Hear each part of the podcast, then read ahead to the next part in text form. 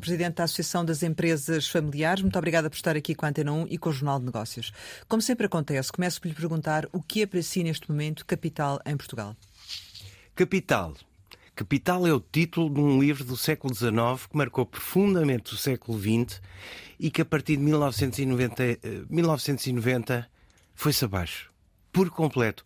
E isso provocou uma crise de identidade na esquerda uh, um, um, uma crise de objetivos e que ainda neste momento ainda está à procura de saber qual é, quais são os seus grandes cavalos de batalha. Passaram da luta de classes para a proteção do ambiente, para a questão da igualdade, para a questão do colonialismo, para a questão do racismo.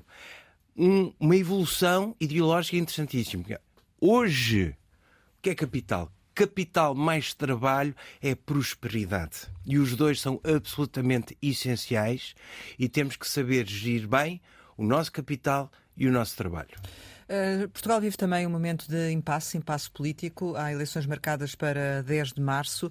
Como é que olha para esta atual crise política? Havia ou não, do seu ponto de vista, necessidade de avançar para eleições antecipadas e em que medida é que isso está, está a ter impacto no tecido empresarial? Isto não é um impasse naturalidade, são as instituições a funcionar. Há aqui duas formas de, de olhar para, para Então nada parou, tudo, tudo continua tudo, a funcionar. Tudo continua a funcionar. Temos uma Constituição, temos instituições, temos um sistema político, houve um problema, dissolveu-se a Assembleia e estão marcadas novas eleições. Foi a melhor opção para 10 de março? Claro que não devia ter sido em finais de janeiro, princípios de fevereiro. As coisas têm que haver, têm que acontecer muito mais depressa. Comparado com, e eu tenho muita experiência internacional, as coisas em Portugal demoram muito tempo. Temos que acelerar o ritmo. Primeira resposta à sua pergunta. Segunda resposta: se era a coisa certa? Na altura, as pessoas que nós elegemos para nos governar entenderam que sim, um Presidente da República entendeu que um Primeiro-Ministro não podia estar sob investigação do Supremo Tribunal de Justiça e terá aconselhado ou terá concordado com o Primeiro-Ministro que terá feito o mesmo raciocínio, pelo menos na altura foi aquilo que me pareceu, em demitir-se. Na altura pareceu ser uh, a decisão certa. É a coisa certa depois de um governo ser eleito com maioria absoluta? Nem chegou um ano? Claro que não. Então, se tinham condições para governar, porquê que não conseguiram chegar ao fim uh, do seu mandato? Com imensos percalços pelo meio.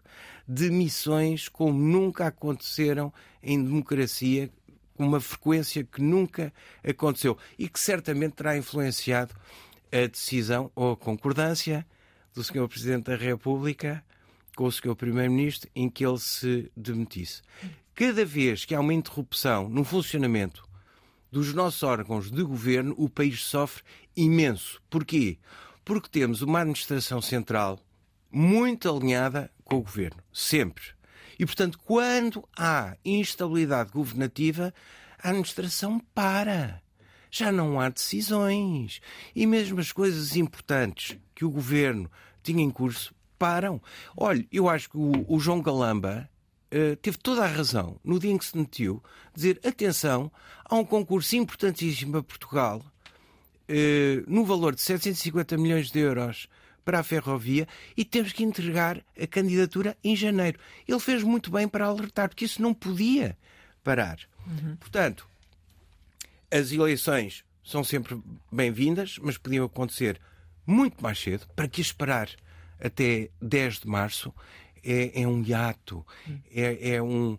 Não sabemos o que vai acontecer.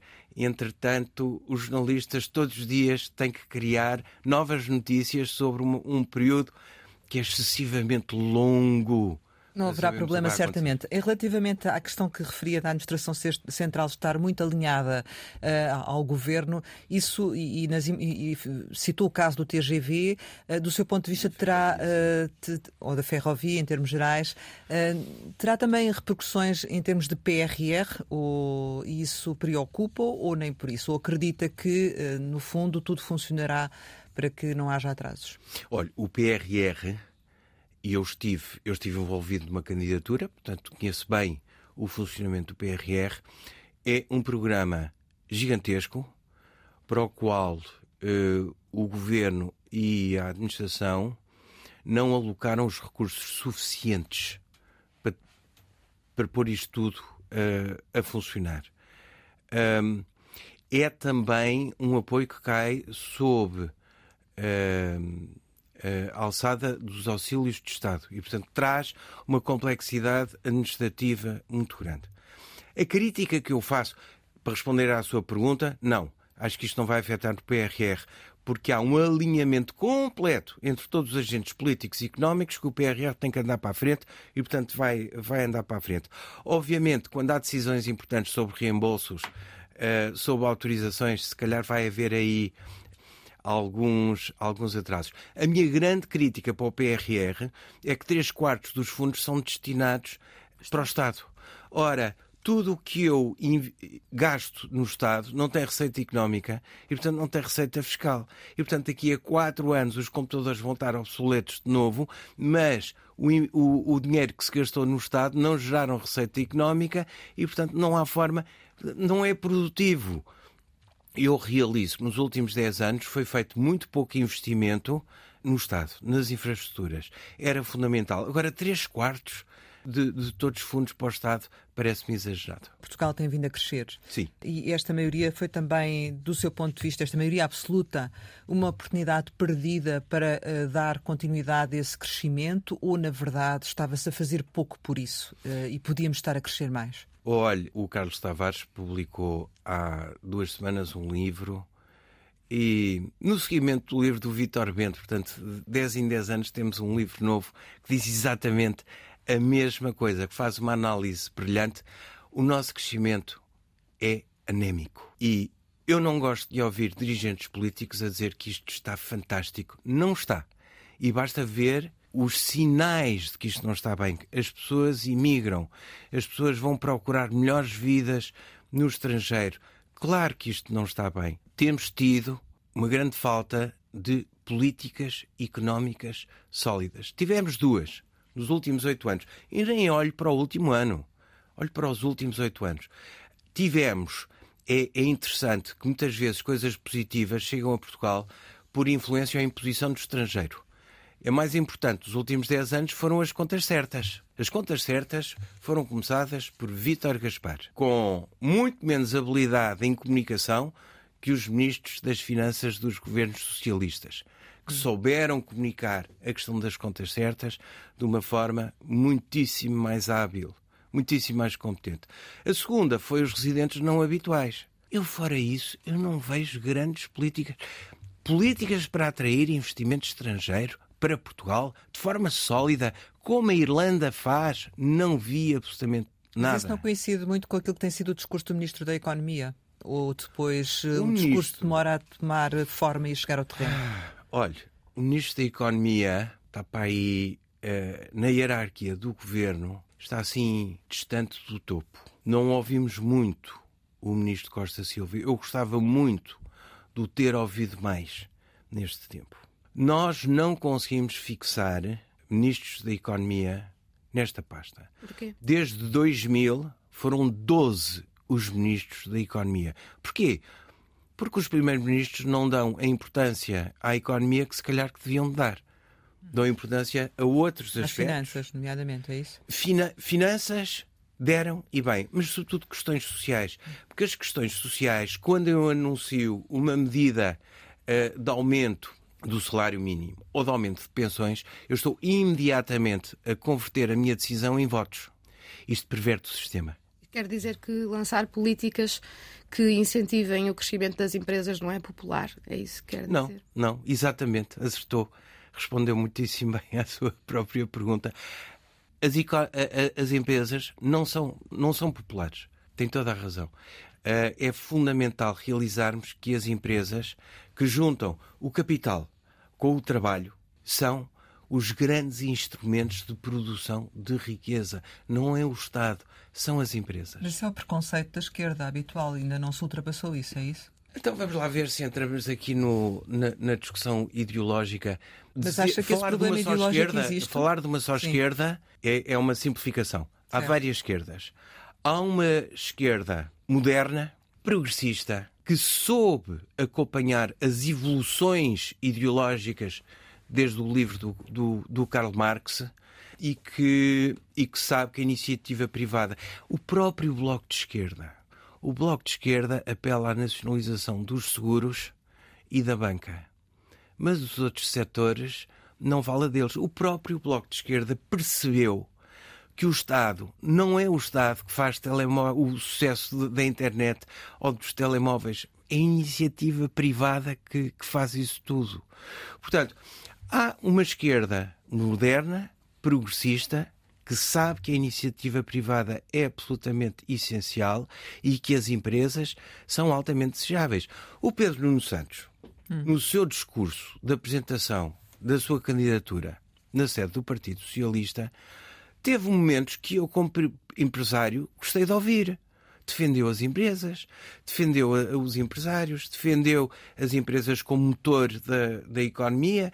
O Pedro Nuno Santos uh, é oriundo de uma família empresarial e, portanto, eu, eu uh, caso ele seja eleito uh, Primeiro-Ministro, eu espero que isso norteie muito das suas decisões. Hum. Mas há várias esquerdas.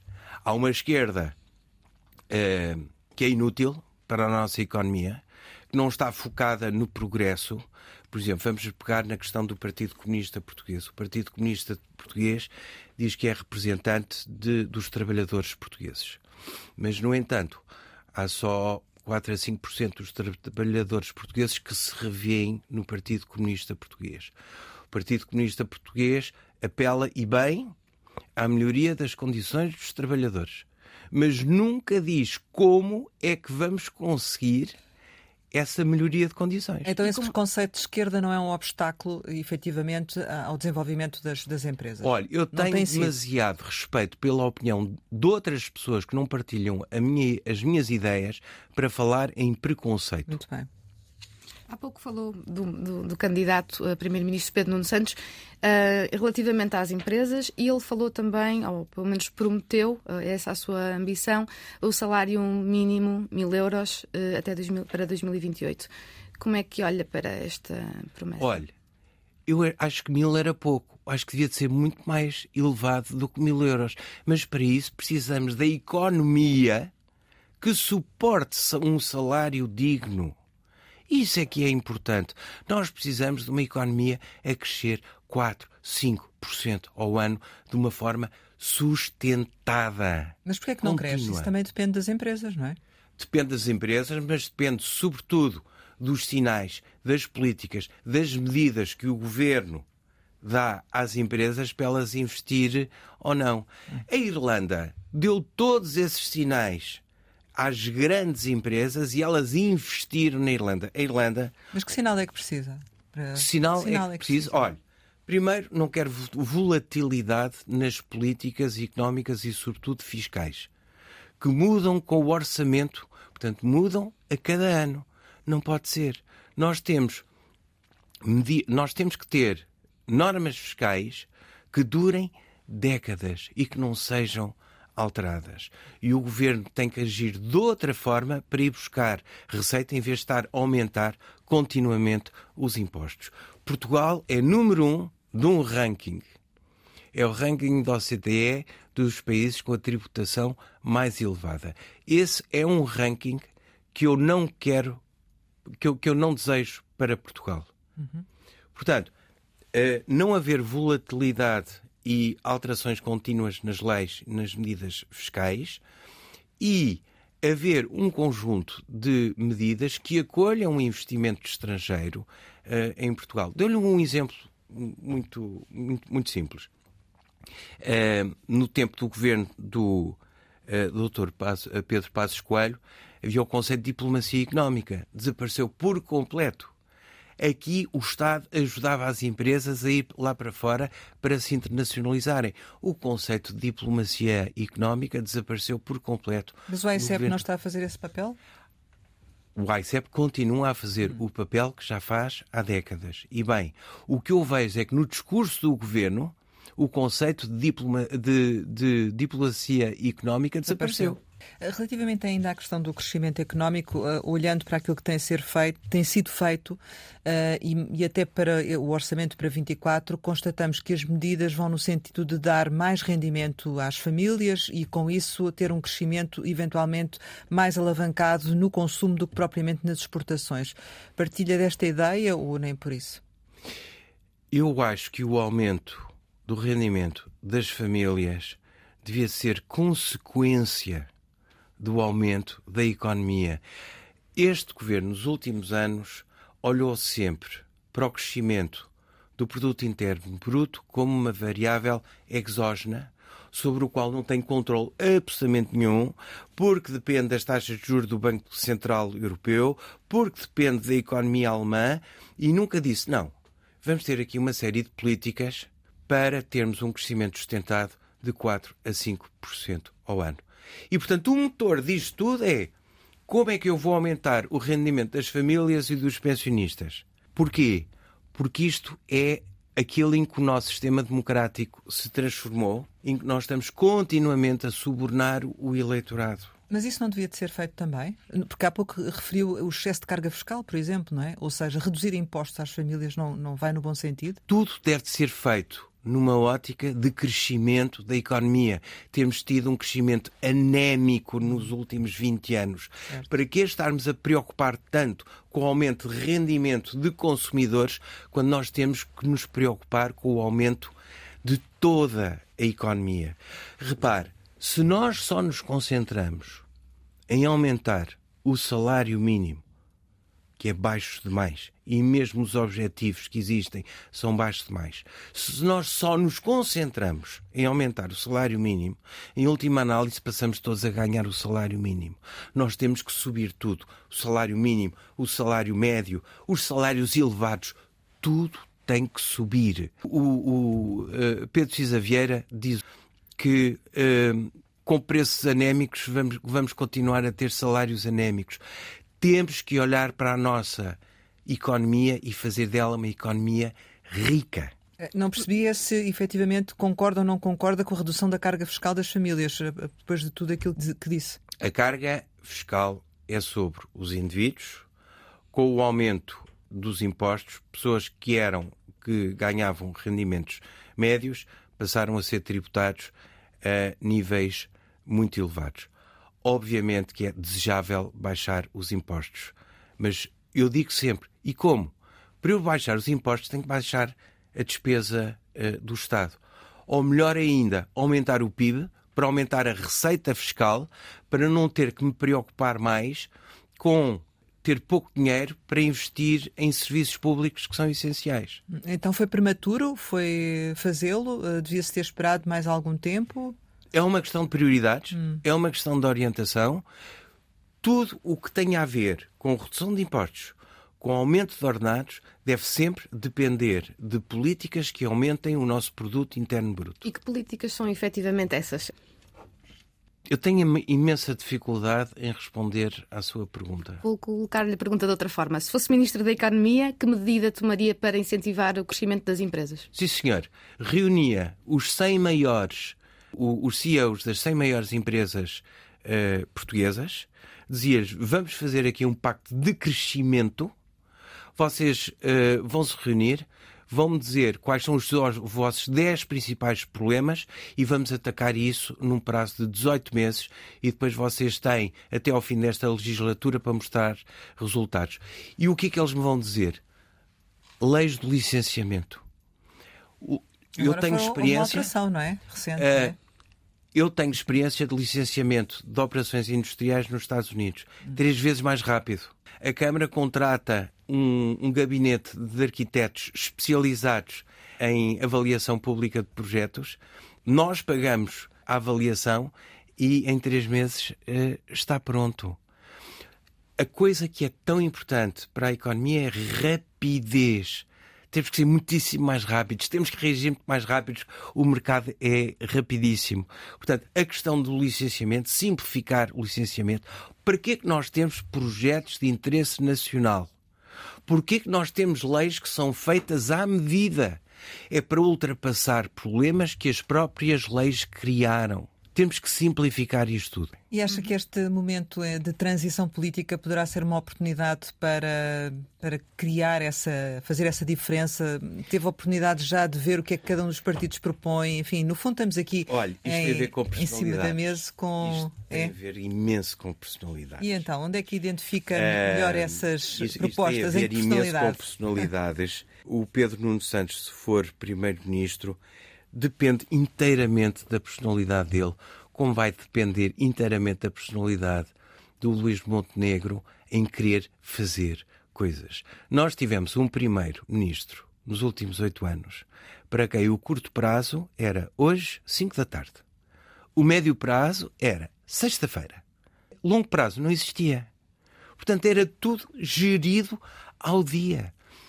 Nós temos que olhar para o futuro temos que criar metas. As empresas têm objetivos a três anos, têm objetivos a cinco anos, as maiores têm objetivos a 10 anos. Temos que olhar para o futuro e temos que fazer planos para os construir. Onde é que identifica o longo prazo? No Pedro Nuno Santos ou no Luís Montenegro? Neste momento, nem um nem outro me deram sinais que me permita avaliar a sua capacidade em relação ou que eles acham ser uh, medidas para o, para o, o longo prazo. E, uh, Aliás, é um Sim. problema das campanhas. Falam do passado, criticam coisas do passado, criticam-se uns aos outros, mas ninguém diz eu vou fazer o seguinte. Neste momento temos o PS a correr a fazer ferrovia a que não fez durante oito anos. O aeroporto continua um imbróglio. E, e, tem, e temos políticos que aparecem na comunicação social a dizer: não, não, isto teve que ser bem amadurecido. Estão a brincar conosco. Os planos fazem-se em 12 meses, depois faço um estudo de impacto ambiental, depois vê-se quais são as fontes de financiamento e anda-se para a frente. E há um outro setor que conhece bem, que é a saúde também, que está a passar por, por graves dificuldades. Não é? Todos nós assistimos todos os dias às reportagens que têm sido feitas ao nível de, daquilo que é a resposta do, do SNS. E imagino que, que olhe com atenção para, para essa área. Uh, considera que a alteração de gestão, a criação de um CEO, que foi uma, uma boa opção ou, ou nem por isso? Olha, olho sobretudo com tristeza para o que está a acontecer. O PS criou o SNS em 1979. Grande mérito. E o PS destruiu o SNS 45 anos mais tarde. O, o SNS é um dos maiores fatores de coesão nacional que temos em Portugal. Temos que oferecer saúde de qualidade para todos e neste momento não o estamos a fazer.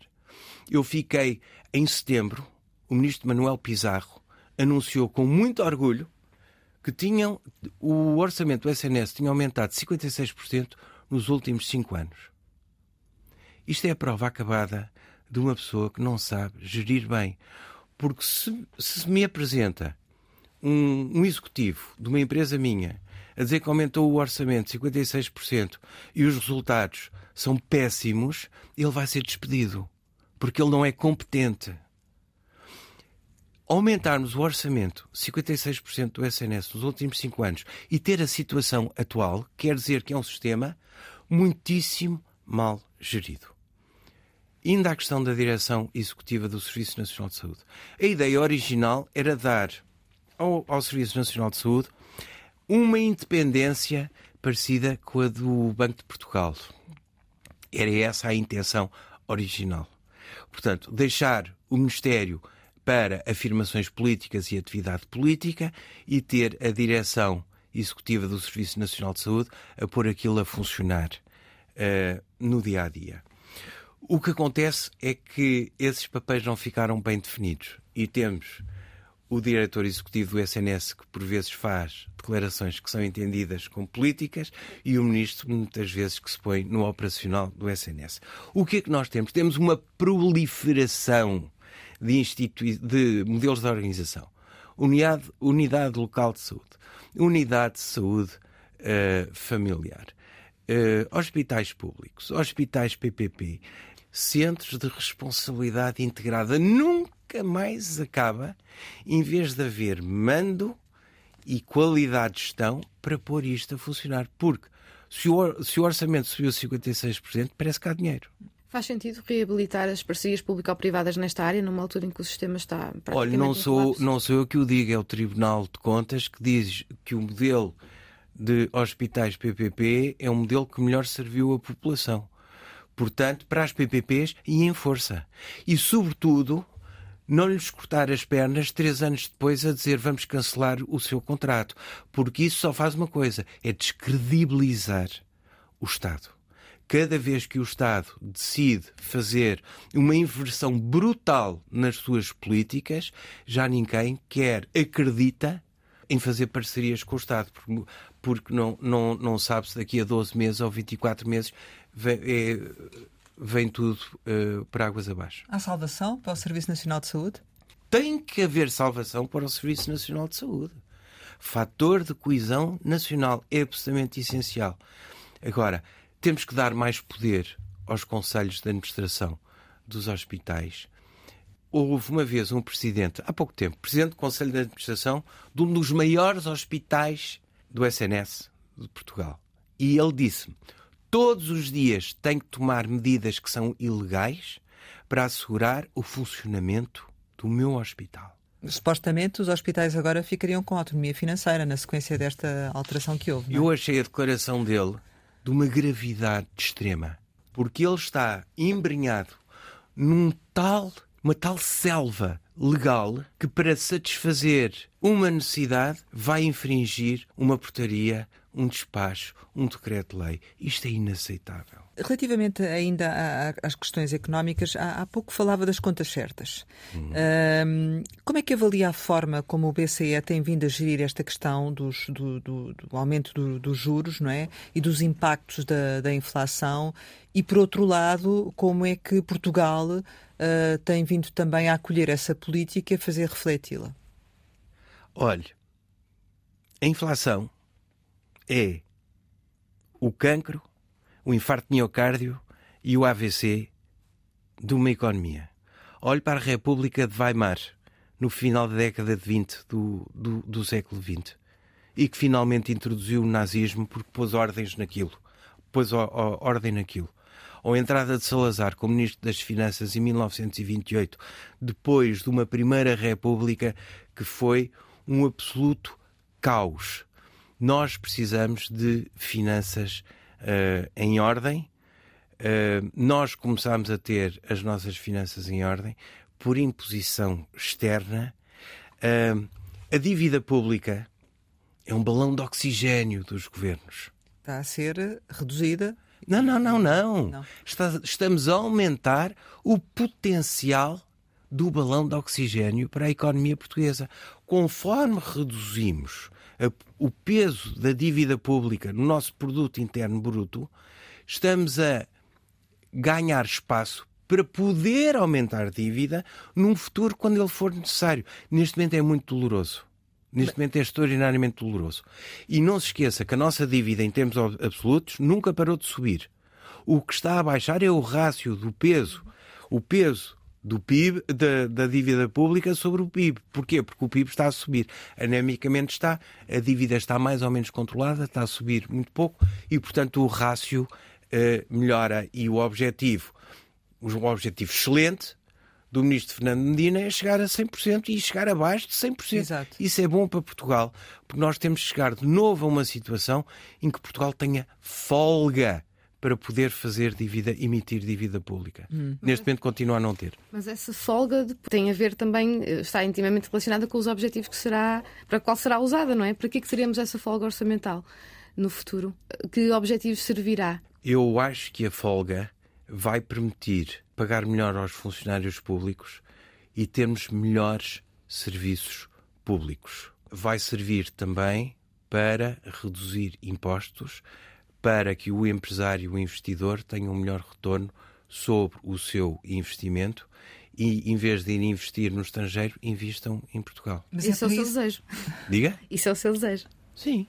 Mas é realista? Não, não é isso. Se é realista, claro que é realista. Ah, isso, claro que é realista. Espera aí, é realista se eu fosse Primeiro-Ministro. Não sendo, eu tenho que seguir o que os Primeiros-Ministros vão, vão decidir.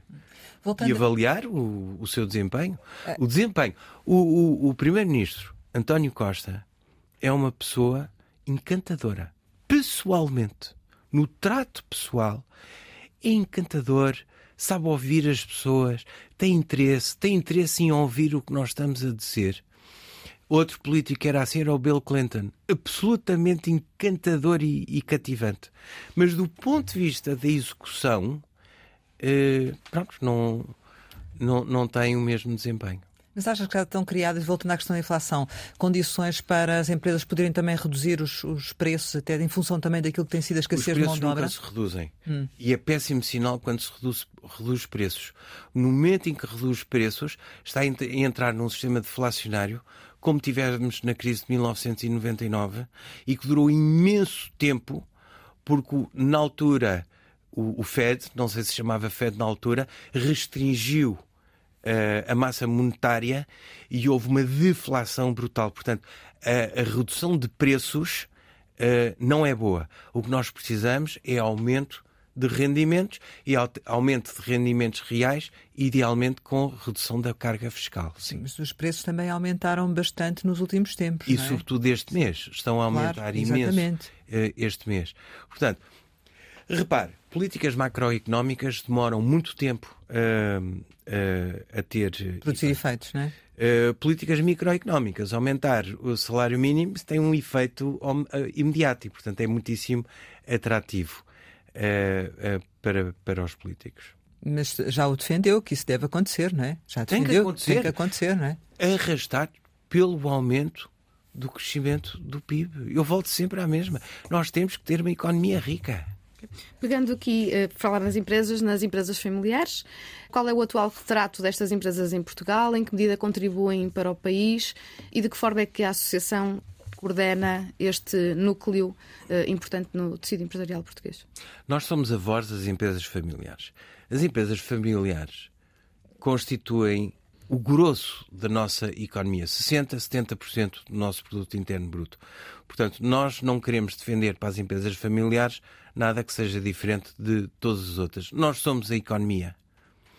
Para responder à sua pergunta, nós eh, damos sobretudo apoio nas empresas familiares, primeiro, para além de ser a sua voz, mas sobretudo do ponto de vista da, da sua organização, do seu governo familiar, da relação entre a família e a empresa. Isto, sobretudo, quando a empresa já atingiu uma certa dimensão em que tem que começar a especializar as, as, as funções, eventualmente considerar o recrutamento de executivos externos à família e, e que são uh, e, e, que normalmente, repare, se nós só contamos com membros da família para gerir a empresa, uh, estamos a perder a oportunidade de ir buscar ao mercado pessoas muito mais inteligentes e muito mais competentes do que nós. Uhum. E temos que diversificar as formas de pensar e as formas de, de agir. Diversidade, muito importante numa empresa familiar. Mas não é verdade que as empresas familiares, uh, pelo menos no caso português, continuam a ser ainda muito avessas à entrada de uh, profissionais, gestores externos e, e que os, esses gestores externos se queixam de que muitas decisões são tomadas à mesa de jantar e depois lhes são posteriormente é assim, comunicadas? É uma questão de dimensão aquelas uh, em que os externos se queixam que todas as decisões são tomadas uh, durante o jantar são empresas que têm dificuldade em crescer. Algumas conseguem, algumas conseguem manter um núcleo familiar duríssimo e conseguem crescer. São uma minoria. Aquelas que crescem verdadeiramente são aquelas que acolhem uh, gestores profissionais externos e que têm do lado da família gestores profissionais competentes também. Eh, as empresas, a certa altura, podem atingir uma dimensão em que só a família não chega. Aliás. Isso tem acontecido, não é? Uhum. Mas acontece, claro. repare. Eh, uma empresa que tem uh, mil funcionários não são todos da família. Claro. A esmagadora maioria dos funcionários são fora da família. E, portanto, nós temos que apostar na diversidade do talento e na competência, e isso ou formal dentro da família ou formal uh, fora da família. Diana, o modelo que estava a descrever existe, mas não vou dizer que é característico das empresas familiares e, sobretudo, daquelas com muito sucesso. E também não conseguirão deixar de evitar que alguns desses filhos e netos partam para o estrangeiro, não é? E muitos vão, Claro, para trabalhar lá fora, não é? Em vez de trabalhar na empresa da família. Sim, enriquecem-se lá fora e depois regressam. Um, o António Portela, eu falo muito do António Portela. O António Portela da Bial é um exemplo muitíssimo bom de uma sucessão bem planeada, bem executada. O António Portela esteve no estrangeiro 3, 4 anos, esteve a adquirir experiência no estrangeiro, numa empresa farmacêutica estrangeira, e depois regressou e com bons resultados. Uhum. Uh, e, e de, na sua perspectiva, poderia haver aqui um lugar especial para as empresas familiares na ligação com, com o governo ou, ou não? Uh, é, é, muito. transcende as empresas familiares. Hum. Sociedade civil. Neste momento temos uma ligação de, de dependência que é secular entre o Estado absoluto e a sociedade civil. Nós temos que ser pares, a sociedade civil tem que ser par do Estado, temos que colaborar em pé de igualdade, temos que trabalhar juntos em vez de costas viradas um para o outro. A sociedade civil tem que se desenvolver em Portugal.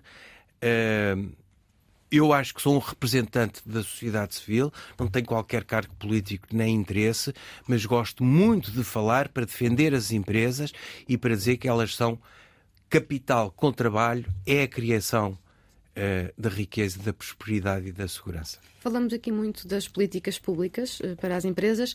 As empresas também têm o seu papel a desempenhar, nomeadamente na questão do trabalho, das condições de trabalho, salariais, etc as empresas têm feito o seu papel, o que é que as empresas não têm feito e, e era, em que área seria necessária uma maior aposta por parte das empresas? É assim, hum, há patrões péssimos, tal como há sindicalistas péssimos. Ninguém tem a exclusividade da excelência ou da mediocridade. Portanto, hum, as empresas hum, tem que se preocupar. Repare, isto é uma linguagem paternalista. Não.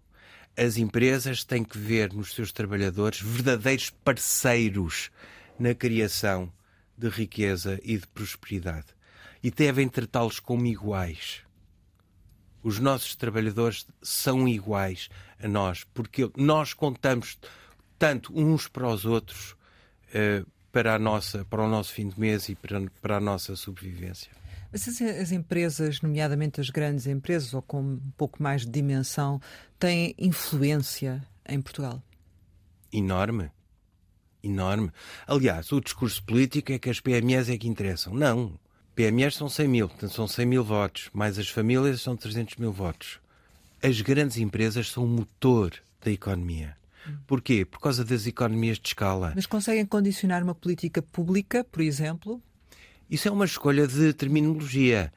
Você diz condicionar e, e, e eu posso dizer possam ser parte de uma política económica ganhadora. Mas se disse Porque que não houve política económica nestes últimos oito anos, significa então que essa influência não foi exercida, na verdade?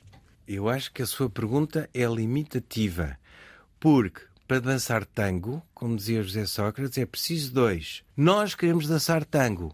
Se o governo não quer dançar tango, não, vamos, não conseguimos obrigá-lo. Portanto, para fazer políticas económicas, há bocadinho que respondi-lhe à sua pergunta, em que reunia o, o, os presidentes executivos das 100 maiores empresas uhum. uh, portuguesas para fazer ali um plano de ação.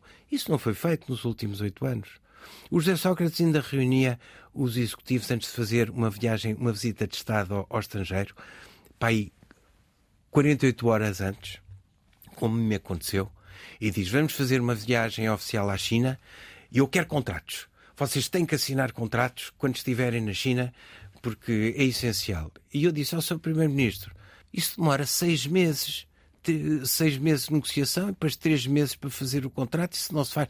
Até o contrato de confidencialidade chega. Portanto, é, é muito importante. Temos que ter. O José Sócrates tinha esse aspecto positivo, em que efetivamente eh, entrava em contacto é verdade, uh, mas era muito urgente na, na forma como queria os, os resultados. Sociedade civil, empresas, governo, temos que trabalhar em conjunto. Hum. Para além da questão da, da saúde, no, nos últimos dias temos enfrentado também aqui uma crise ao nível da comunicação social a propósito de um grupo económico, ou seja, um grupo económico que uh, não conseguiu ter vi essa viabilidade para, para subsistir. Como é que olha também para esse, para esse fator? Porque muitas vezes esquecemos que a comunicação social também é uma também tem empresas, também tem indústria, não é? Uh, e que também uh, se move nesta, nesta necessidade, às vezes até depois do próprio Estado. Há aqui uma debilidade? Olha, eu olho para esta situação com enorme preocupação, porque nós precisamos de jornalistas, precisamos de jornais. Eu assino quatro jornais e leio para aí 15. Portanto, há muitos que eu não pago. E, e, leio a parte pública e depois quando chego ao botão para clicar a dizer torne-se assinante, vou para, outro, vou para outro jornal. Nós já tivemos a taxa de televisão, nós temos que ter uma taxa de internet. Nós temos que absolutamente continuar, temos que financiar a comunicação social.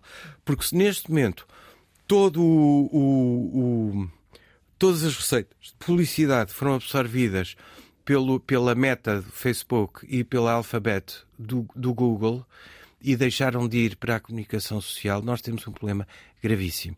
Nós precisamos de uma comunicação social forte, de qualidade, e para isso é preciso financiamento. Não necessariamente nacionalização. Nunca. Nacional... É que a nacionalização não resolve nada. Transfere o problema de patrão transfere o problema de patrão A para o patrão B, mas não resolve, não resolve o problema. Pior, põe todos os contribuintes a pagar. Eu prefiro que haja uma taxa. Ah, e, e depois sempre todos em discussão. Se houvesse uma taxa de internet, uma taxa de consumo de, de comunicação social, pronto, aí já tínhamos uma receita direta para financiar a comunicação social, que é essencial. Temos que terminar, mas queria ainda perguntar para concluirmos, enfim, qual é que é uh, o seu otimismo ou falta dele para o futuro na sequência das próximas eleições? Olha, a partir da nossa crise de 2011, portanto, nós tínhamos exportações que representavam 30, 30 e pouco por cento do PIB, hoje subiram para 42%. Quem é que subiu as, as exportações foram as empresas. Eu continuo a depositar um otimismo extraordinário nas empresas porque na grande crise pós-Troika foram as empresas que salvaram esta economia. E com o governo bom, com o governo mau, lá continuamos a, a progredir e a contribuir para a prosperidade do país. O que eu queria era acelerar, o que eu queria era chegar a 4 e 5% de aumento anual do produto interno bruto. E isso só se faz em conjunto com o governo. Não é costas virados uns para os outros.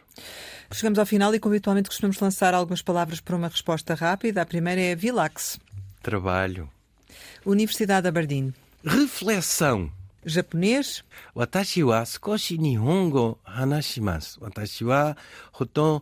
Eu gosto de falar japonês. Eu vivi no Japão quase dois anos. Oviano. Uma grande empresa. O maior empregador nacional privado de doutorados. Vladimir Zelensky. Coragem. Vítor Orban. No comment.